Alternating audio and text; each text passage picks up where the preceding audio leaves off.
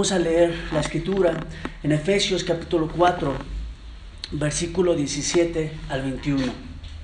Dice la escritura, esto pues digo y requiero en el Señor, que ya no andéis como los otros gentiles, que andan en la vanidad de su mente, teniendo el entendimiento entenebrecido, ajenos de la vida de Dios, por la ignorancia que en ellos hay, por la dureza de su corazón, los cuales después que perdieron toda sensibilidad, se entregaron a la lascivia para cometer con avidez toda clase de impurezas. Mas vosotros no habéis aprendido hacia Cristo, si en verdad le habéis oído y habéis sido por él enseñados conforme a la verdad que está en Jesús. Vamos a orar. Padre, queremos pedirte en esta mañana que tú puedas hablar a nuestros corazones, Dios, que tú puedas seguir transformándonos, Señor, a imagen tuya. Padre, queremos madurar, queremos crecer, queremos ver tu gloria reflejada en nuestras vidas, Señor. Bendícenos, que sea palabra tuya, Señor, el día de hoy. Te lo pedimos en el nombre de Cristo Jesús. Vamos a ver el proceso que es llevado a cabo en la vida del creyente. Vamos a tomar algunos ejemplos de la escritura para ver lo que implica la transformación en la vida del creyente. Jamás cuando llega Cristo a nuestras vidas, escucha esto, jamás volvemos a ser los mismos. Vemos algunos ejemplos en la escritura, vamos a tomar el ejemplo del apóstol Pablo, podemos ver en, Hechos 22 cómo Pablo, eh, antes de convertirse a Cristo, él era un un férreo perseguidor de la iglesia de los del camino, él les daba muerte, los perseguía, los, los maltrataba tomó aún, pidió permiso del sumo sacerdote para ir a buscarlos, para ir eh, a, encarcelar a, los del camino. Vemos que la vida del apóstol Pablo, aunque tenía conocimiento bíblico, aunque decía él que era un hombre de Dios, pero realmente él estaba caminando opuesto a la voluntad de Dios, pero ¿Qué pasó después de su encuentro con Dios? Fue completamente transformado, su vida fue diferente. Él dijo, yo no, no, no he rehuido a la visión celestial. El apóstol Pablo eh, sufrió azotes, desvelos, ayunos, eh, peligros de ríos. Realmente puso su vida en olor fragante a Dios el apóstol Pablo. Cuando, cuando la el Evangelio, cuando Dios llegó a su vida, hubo un, cambio radical en su vida y él realmente puso su vida en servicio a Dios. Eso fue lo que pasó en la vida de Saulo, una transformación profunda. También vamos a ver la transformación de Pedro. Pedro, un hombre, un pescador, él estaba pescando y Jesús hizo un milagro, la pesca milagrosa, y él al ver ese milagro dijo algo, apártate de mí, Señor, que soy hombre pecador. Estaba, eh, eh, sabemos ahí, él, mismo lo dice, que soy hombre pecador. Pero fíjate, después de esto, después de, esta situación, Jesús le dijo a, Simón, no temas, Simón, desde ahora serás pescador de hombres. ¿Y sabes cuál fue la actitud de, de Pedro? Dice la escritura, que dejándolo todo, le siguió. O sea, dejando toda su vida, no le dijo, Señor, espérame, tengo unos pendientitos, déjalos arreglo y, y después regreso para que realmente pueda seguirte. No, hubo una transformación en la vida de Pedro. ¿Sí? Vamos a ver entonces también otro ejemplo con Saqueo. Saqueo era un, un publicano, un hombre rico, un hombre que eh, realmente eh, conocía supuestamente la palabra de Dios, pero un día llegó Jesús a su vida. ¿Sí? Un día sabía que Jesús estaba pasando por ahí, que Jesús estaba predicando y él era chaparrito y entre la multitud agarró y se subió a un, a un sicómoro, se subió a un, a un árbol para poder ver a Jesús y cuando Jesús lo vio, alzó la mirada y dijo, saqueo, es necesario que pose yo en tu casa. ¿Y sabes qué, qué fue lo, cuál fue la actitud de, de saqueo? ¿Qué fue lo que pasó en saqueo al tener ese encuentro con Dios? Fíjate lo que dijo Saqueo, la mitad de mis bienes doy a los pobres. Y si en algo he defraudado a alguno, se lo devuelvo cuadriplicado. una transformación de seguro, por lo que dice aquí, Saqueo era un hombre eh, que le gustaba el dinero, que hacía fraude a la gente, pero dijo, si a alguien le he defraudado, se lo devuelvo cuadriplicado cuatro veces y, Dios unió a los pobres. No quiere decir que, tú, que nosotros vamos a dar nuestro dinero, pero realmente lo que vemos aquí es una transformación cuando Jesús llega a la vida de la gente. Y es justo lo que vemos en estos hombres. Cuando llegó Jesús a su, a su, vida, hubo un fruto de arrepentimiento, una transformación, algo pasó en ellos que no volvieron a ser los mismos, hubo un giro de 180 grados en su vida porque la palabra, la verdad había llegado a ellos. Y esto es justo de lo que vamos a hablar el día de hoy. Dios vino a transformar nuestras vidas. Cuando el Evangelio llega a nuestras vidas, somos renovados, no volvemos a ser los mismos. Quiero que como iglesia podamos tener esto claro. El punto principal de este sermón es que Dios quiere que nosotros veamos el proceso de la transformación del creyente al llegar al conocimiento y la fe en la verdad. Es lo que vamos a ver. Vamos a, ver tres encabezados. El hombre sin Dios, el conocimiento de la verdad y el nuevo hombre. Punto número uno, el hombre sin Dios, versículos 17 y 19, dice, esto pues digo y requiero en el Señor que ya no andéis como los otros gentiles que andan en la vanidad de su mente, teniendo el entendimiento entenebrecido, ajenos de la vida de Dios por la ignorancia que hay en ellos, por la dureza de su corazón, los cuales después que perdieron toda sensibilidad, se entregaron a la lascivia para cometer con avidez toda clase de impurezas. Fíjate lo que dice, esto pues digo, requiero en el Señor. Esto nos lleva a ver el contexto inmediato eh, de lo que venía hablando el apóstol Pablo a los Efesios y nos lleva a ver que les estaba diciendo que necesitaban crecer, eh, parecerse a Cristo, que necesitaban madurez espiritual, crecer espiritualmente, que Dios había dado determinados dones para edificación de la iglesia, había dado profetas, pastores, maestros, eh, para equipar a, la iglesia para la obra del ministerio, le daba ciertas herramientas espirituales y que necesitaban conocer aún más a Cristo, eh, acercarse más a Cristo para parecerse más a Cristo. Es lo que les estaba diciendo el apóstol Pablo en ese contexto, que ya no seamos niños fluctuantes, llevados por cualquier viento de doctrina, le estaba diciendo a los efesios y también nos lo dice el día de hoy. Necesitamos nosotros tener esta actitud para que pueda darse estas cosas en medio de la iglesia. Eh, ya no seamos niños fluctuantes, estar firmes en el conocimiento de Dios, creciendo en el Evangelio. Es lo que el apóstol Pablo aquí les estaba diciendo a los efesios. Entonces, en este contexto es que le estaba hablando Pablo a la iglesia. Y para alcanzar este propósito, les dice, esto pues os digo para que cumplamos con eso. Y requiero, en el Señor hablaba de una necesidad, de una cosa que necesitaba llevarse a cabo para que pudiera cumplirse eso. Y dice en el Señor, o sea que era de parte de Dios, acomodando lo espiritual a lo espiritual, que quería que se llevase a cabo esto en el Señor para que Dios pueda realmente darles ese crecimiento, esa, esa, esa unidad en medio de la iglesia y equipar a los santos para su ministerio. Versículo 17, fíjate, eso es lo que requería, que ya no andéis como los otros gentiles que andan en la vanidad de su mente, que ya no transites en ese camino, que ya no andes en la vereda de los gentiles, que ya no hagas como ellos hacen. Si a ellos les parece bien engañar, si andan ellos engañando y siendo engañados, ya no más. El creyente ya no. Si, si, si, si, los no creyentes engañan a sus esposas, hay infidelidad, hay toda clase de maldad, el creyente no más, que ya no andéis como los gentiles.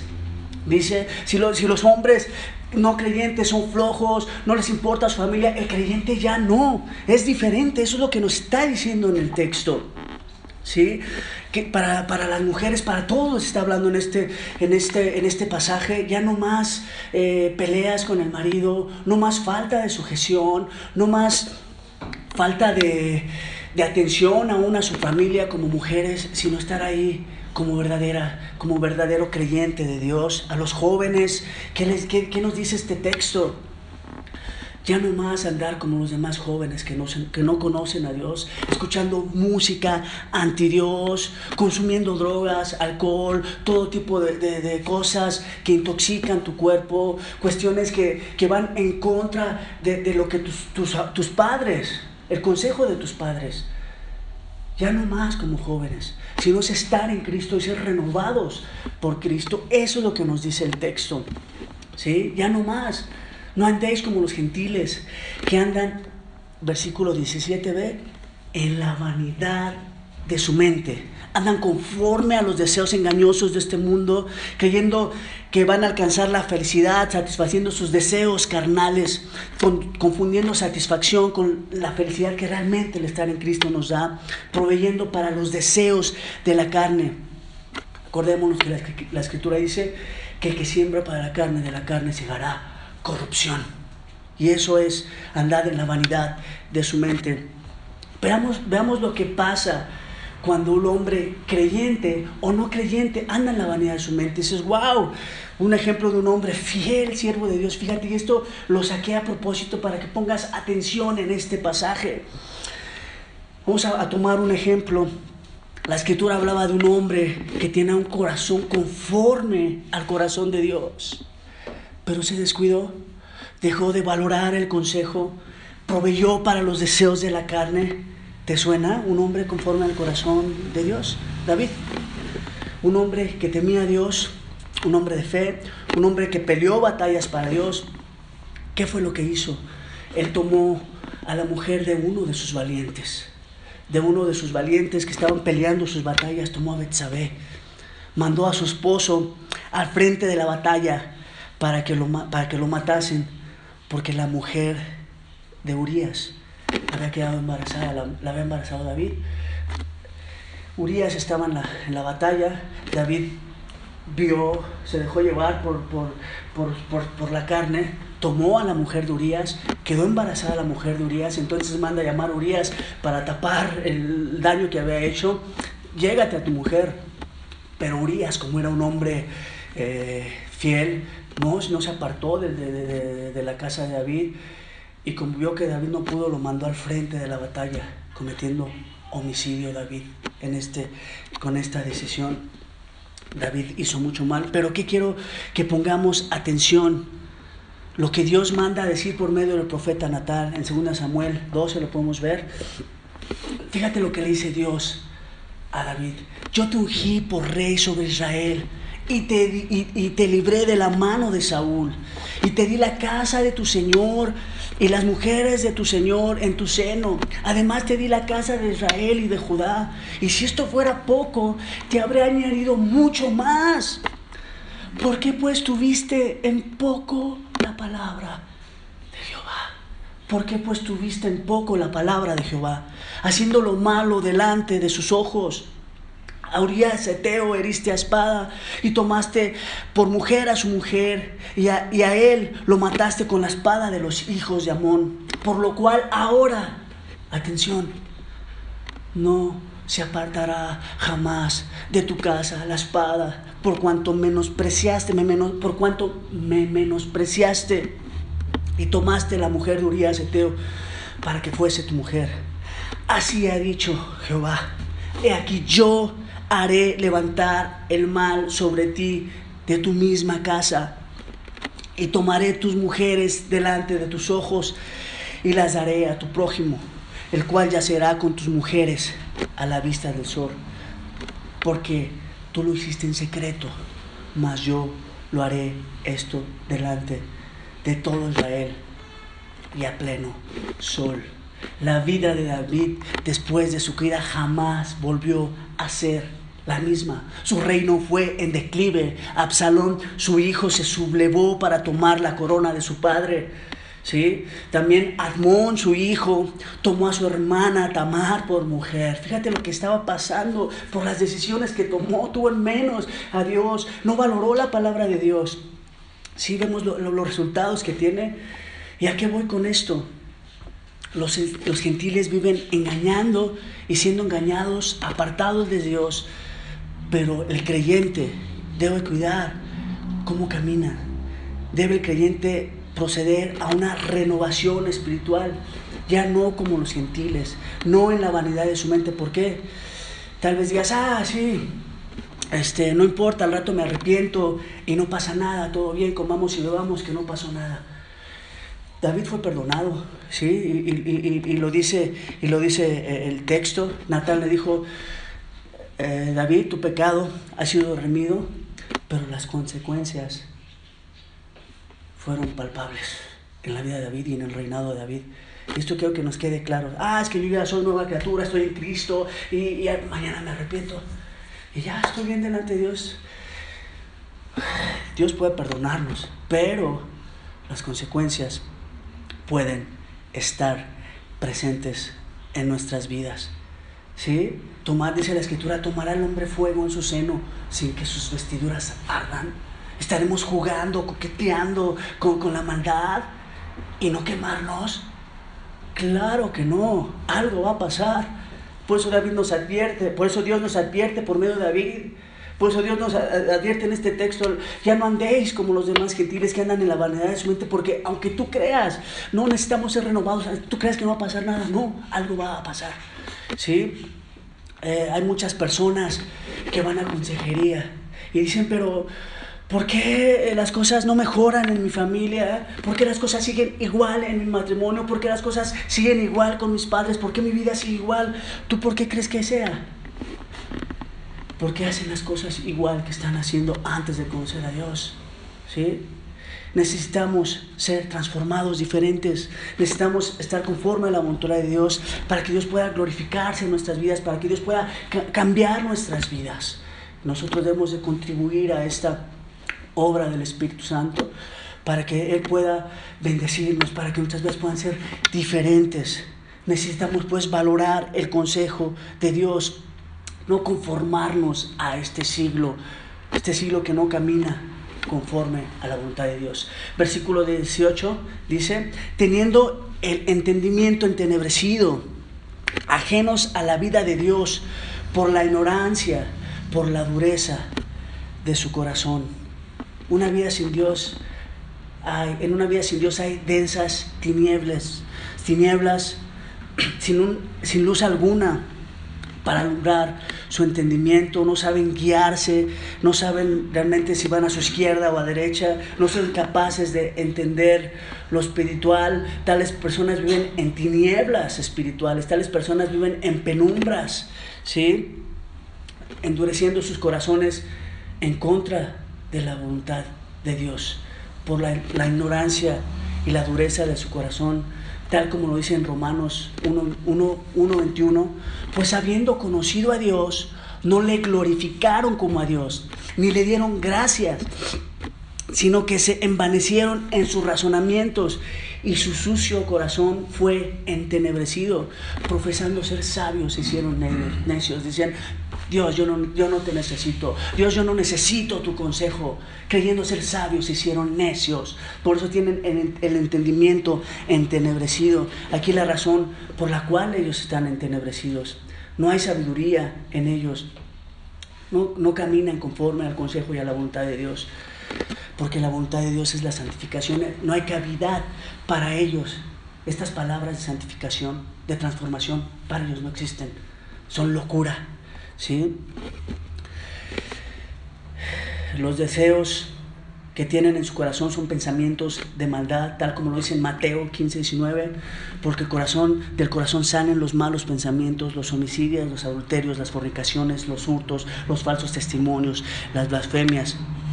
Esto es lo que sale del corazón de la gente que no camina, que tiene el entendimiento entenebrecido. No hay Dios en su corazón, no hay la voluntad de Dios en sus vidas, sus decisiones son en contra de la voluntad de Dios, no están alineados a los propósitos de Dios. ¿Sí? Versículo 19 dice, los cuales después, después que perdieron toda sensibilidad, se entregaron a la lascivia para cometer con avidez toda clase de impurezas. Estas personas que tienen el, corazón endurecido pierden toda sensibilidad, pierden todo sentido de vergüenza, abiertamente se entregan a la manera de vivir que ellos viven, anti Dios, actividades, conductas inmorales, quieren, ya no se sacian, quieren más y van de mal en peor.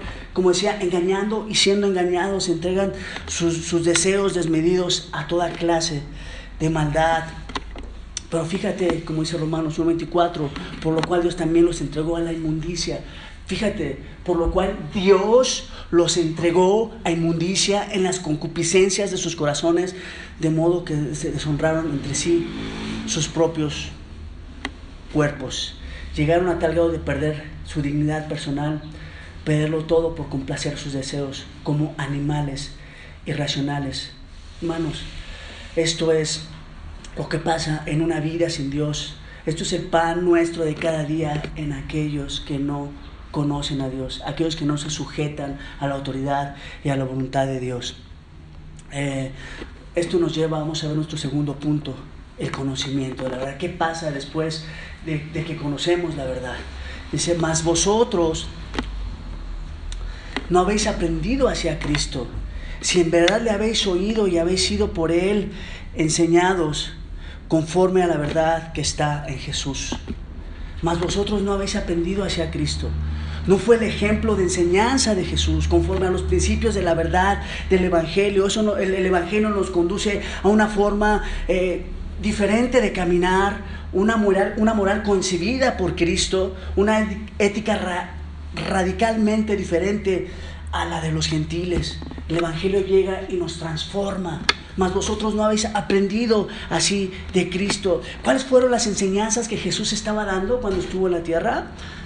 Dice, sed mansos y humildes de corazón, una dependencia de Dios. El creyente tiene dependencia de Dios, camina dependiendo de Dios, ¿sí? camina en mansedumbre, ¿sí? sabiendo que necesita de Dios para seguir adelante, amando al Señor su Dios con toda su alma, con todas sus fuerzas, con todo su corazón, y no nada más a Dios, al próximo, al de al lado también. ¿sí? Entonces, estas fueron las enseñanzas que Jesús les daba. Jesús les decía, el, hombre, el, Hijo del Hombre, o sea, Jesús no vino para ser servido, sino para servir. Sí, esto, estas son lo que Jesús les hablaba y lo que el cristiano debía de, de caminar en ese camino. Jesús mismo les dejó gran ejemplo de dar la vida, dar su vida por amor a los creyentes. Nadie tiene amor más grande que este que uno ponga la vida por sus amigos. Estas fueron lo que Jesús mismo dijo. Dijo, nadie quita mi vida, sino que yo mismo la pongo. Y en esto el creyente cuando el Evangelio llega debe ser algo práctico en su vida, una dependencia de Dios, un mirar a Cristo, un querer caminar, querer ser conformado, querer ser eh, eh, maduro espiritual, conociendo más a Cristo. Y estas enseñanzas maravillosas que Jesús les daba, les decía, miren, yo soy la vid y vosotros son los pámpanos. Decía, yo soy el tronco y ustedes son las ramas y ustedes dependen de mí y tienen que estar apegados a mí porque si se apartan de mí van a caer, se van a secar y no va a pasar nada. Entonces eso es lo que Jesús les estaba dando. No, les decía, ámense los unos a los otros. Y fíjate lo que le decía, niéguese a sí mismo. Si alguno quiere venir en pos de mí, niéguese a sí mismo. Y fíjate algo bien importante, tome su cruz cada cuando, cada domingo, cada, cada que te acuerdas de Dios, cada día. Toma tu cruz cada día y sígueme. Eso es lo que Jesús Jesús les daba y, las promesas aunque les daba, que les enseñaba Jesús para que dependieran de Él, decía, no tendrás jamás, en el mundo tendréis aflicción, pero si ustedes están en mí, confíen porque yo he vencido al mundo y ustedes lo van a vencer porque están en mí. Esas eran las enseñanzas que Jesús les daba, era acercarse a Cristo para crecer. Esa fue la enseñanza que Jesús les dio, que sus discípulos pudieran crecer y sus discípulos, fíjate, les dio una enseñanza a sus discípulos tal vez a los Efesios días, pero eso no se lo dijo directamente Jesús. Pero en Mateo 28 vemos que, que Jesús dijo a sus discípulos, ir a ser discípulos y enseñarlos que guarden las cosas que os he enseñado. Y esto era lo que Jesús les había enseñado a sus discípulos y lo que ellos estaban predicando y lo que, y lo que Pablo estaba predicando en Efesios, en, la, en la, iglesia, los, en su epístola a los Efesios, era lo que les estaba diciendo, que sus palabras tenían que ser guardadas y, valoradas. El cristiano no estudia la palabra y es instruido en ella para saber más de ella, sino para vivir conforme a ella, para ser transformado por ella. Por lo cual, dice el apóstol Pablo en 2 Corintios 3:18, por tanto nosotros todos mirando a cara descubierta como, un, como en un espejo la gloria del Señor, somos transformados, somos transformados nosotros de gloria en gloria en la misma imagen como por el Espíritu. O sea, nosotros al acercarnos y a ver la grandeza y las maravillas de Dios, al ver eh, el amor, la, grandeza de Dios, al ver la gloria de Dios, nosotros somos transformados por medio del Espíritu. ¿Sí? Eso era lo que, eso es lo que, lo que, lo que, lo que el texto nos dice en el versículo 21. Dice, si en verdad le habéis oído y habéis sido por él enseñados. O sea, que decir que si ellos en verdad habían eh, acercado a Cristo, si ellos en verdad habían creído, si ellos en verdad habían sido transformados por lo que Dios había dicho, no solamente algo que, ay, sí, yo creo que sí, eso es muy bueno lo que dice, cae a su corazón, pero viene la, la tentación, vienen los problemas y se apartan de Dios. Si en verdad, si en verdad habéis oído, si esto en verdad hizo mella en tu corazón, si eso en verdad transformó, penetró tu corazón y lo tienes guardado en tu corazón, si en verdad naciste de nuevo, si en verdad naciste de nuevo. Y esto es bien importante para que nosotros lo podamos tener claro Necesitamos ser transformados. La Biblia es un libro que nos transforma. Corey ten Boom decía, no te preocupes por lo que no entiendes de la Biblia.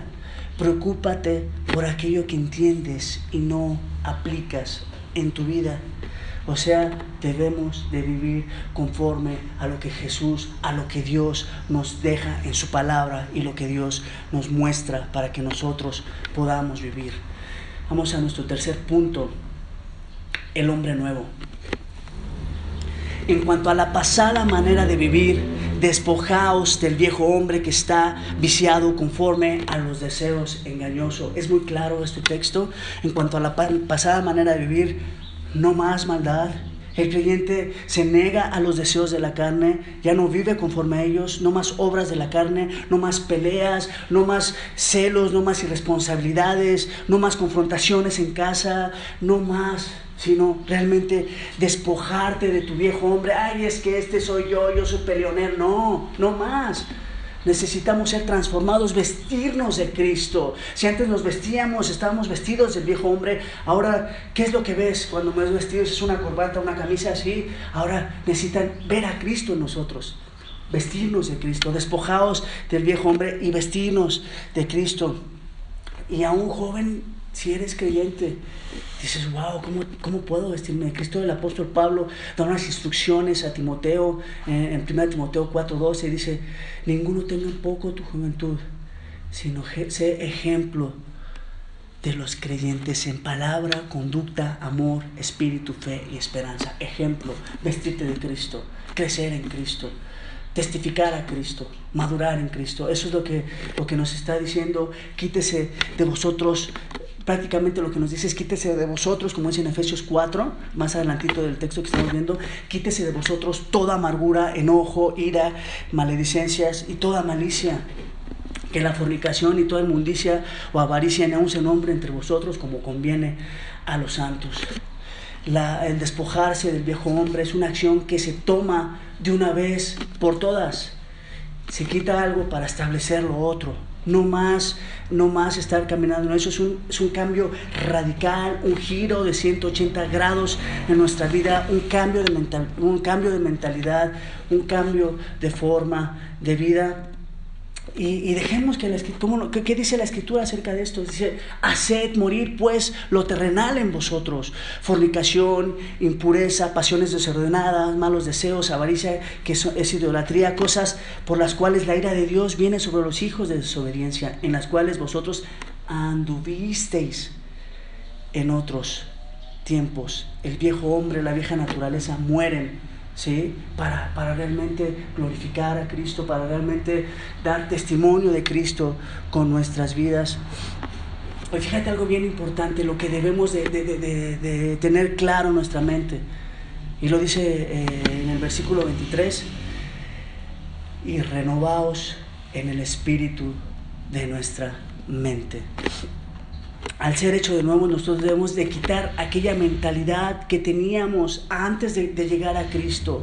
¿sí? Justo lo que nos dice en Romanos 12.2, transformaos por medio de la renovación de vuestro entendimiento, una transformación, una metamorfosis, por medio de qué, ¿cuál es el medio para nosotros ser transformados? La renovación de vuestro entendimiento. ¿sí? ¿Por, qué? ¿Por qué dice Pablo esto? ¿De dónde salen las guerras? ¿De dónde salen los homicidios, las infidelidades, la maldad del hombre? ¿De dónde sale? De lo que tiene, de lo que alberga en su mente, de sus deseos. los deseos que tiene lo llevan a, actuar. ¿sí? ¿Y qué es lo que los hombres tienen en la mente? Por eso es importante esto, renovados en el espíritu de vuestra mente. Llénate de la palabra de Dios, llénate del conocimiento de Dios, llénate del consejo y la voluntad de Dios para que tu vida pueda ser transformada, para que puedas salir de ellos. Si estamos llenos del conocimiento de Dios, ¿qué va a salir? Querer obedecer a Dios. Pero si tu pensamiento es malo, si tu pensamiento hay mucha suciedad, hay tinieblas. ¿Qué crees que salga de, tus acciones? ¿Qué crees que salga de ti? Maldad y perversidad.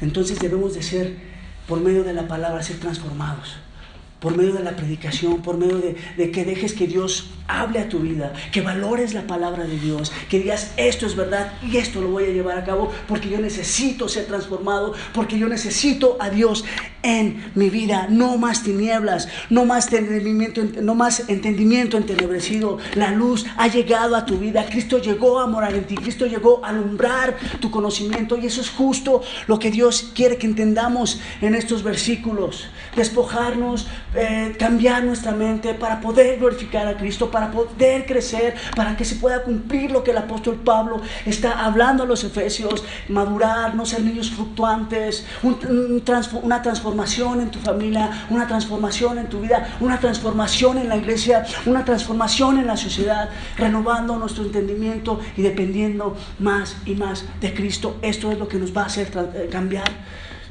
¿Sí? apegarnos a, a, la voluntad de Dios. La escritura dice, si alguno está en Cristo, nueva criatura es, las cosas viejas pasaron y aquí todas son hechas nuevas. Eso es lo que Dios nos dice. ¿Sí? Porque en Cristo Jesús ni la circuncisión vale nada, ni la incircuncisión, sino una nueva creación. Y eso es lo que pasa cuando Dios transforma al hombre, una nueva transformación. Y cómo podemos, ¿cómo podemos hacer esto? Eh, dice la escritura en Romanos 8:13, porque si vivís, fíjate, conforme a la carne, no lo busques, pon atención, dice, porque si vivís conforme a la carne, moriréis. Más, si por el Espíritu, el detonante de esto es la influencia del Espíritu en tu vida, es el que te lleva a hacer las cosas. Si por el Espíritu, ahí viene nuestra responsabilidad. Hacéis morir las obras de la carne. ¿Qué vamos a decir? Ah, dejemos que Dios haga. Dejemos que Él obra en nuestras vidas. No, nuestra responsabilidad que es hacer morir las obras de la carne. ¿Sí? Pero el detonador es el Espíritu Santo. En oración, en dependencia de Dios, acercándonos al trono de gracia, en la comunidad con los santos escuchando y valorando el consejo de Dios. David, si, te acuerdas, David no valoró, David menospreció el consejo y la voluntad de Dios. Más nosotros pidamos a Dios por medio del Espíritu Santo que podamos ser renovados, transformados, para que nuestras vidas puedan realmente glorificar a Dios. Y dice que el nuevo hombre creado según Dios como imagen de Dios, manifiesta tres aspectos propios de una nueva vida, de una nueva creación. Justicia, justicia porque la, la justicia de Dios es aplicada a nosotros. Santidad porque la santidad de Dios está en nosotros por medio de su sacrificio. Y la verdad porque Cristo está con nosotros.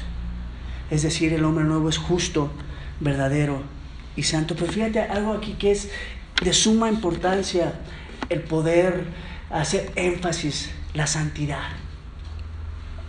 ¿Qué es la santidad? Es importante explicar este término. No quiero sonar moralista, no quiero sonar legalista, atar cargas que no podamos llevar. Eh, no quiero irme a un lado del péndulo donde diga, ay, necesitas ser perfecto, impecable, que jamás vas a pecar, y tampoco quiero irme al otro lado del péndulo donde digas, ay, mañana me arrepiento y no pasó nada. Al fin que, pues yo soy creyente, Dios está en mí, ¿no?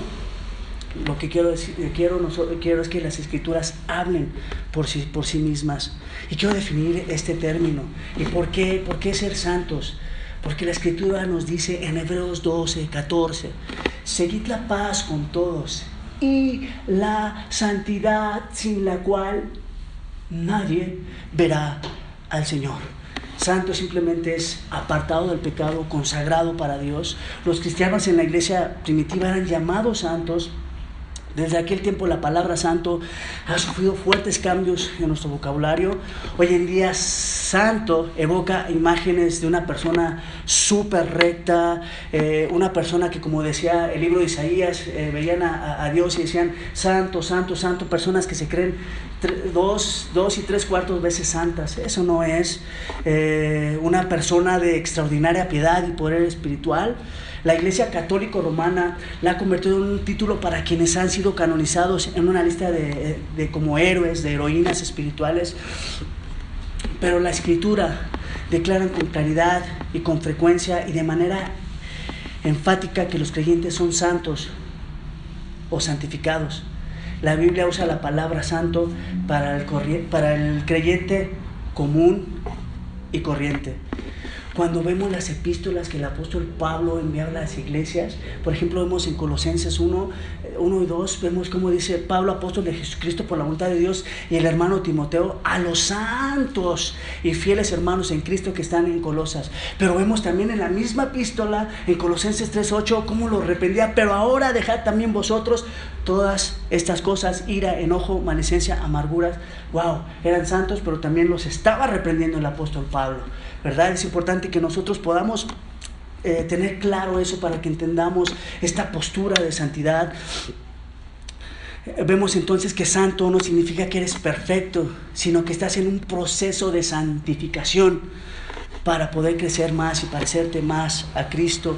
Y, lo, y la escritura eh, en 1 Filipenses, en Filipenses perdón, 1.6 dice, estando persuadidos de esto, que el que comenzó nosotros la buena obra, la perfeccionará hasta el día de Jesucristo. El que comenzó nosotros la buena obra, la perfeccionará hasta cuándo? Hasta la venida del Señor Jesucristo. Y vemos entonces ahí eh, ¿qué, es una, qué es la santificación posicional.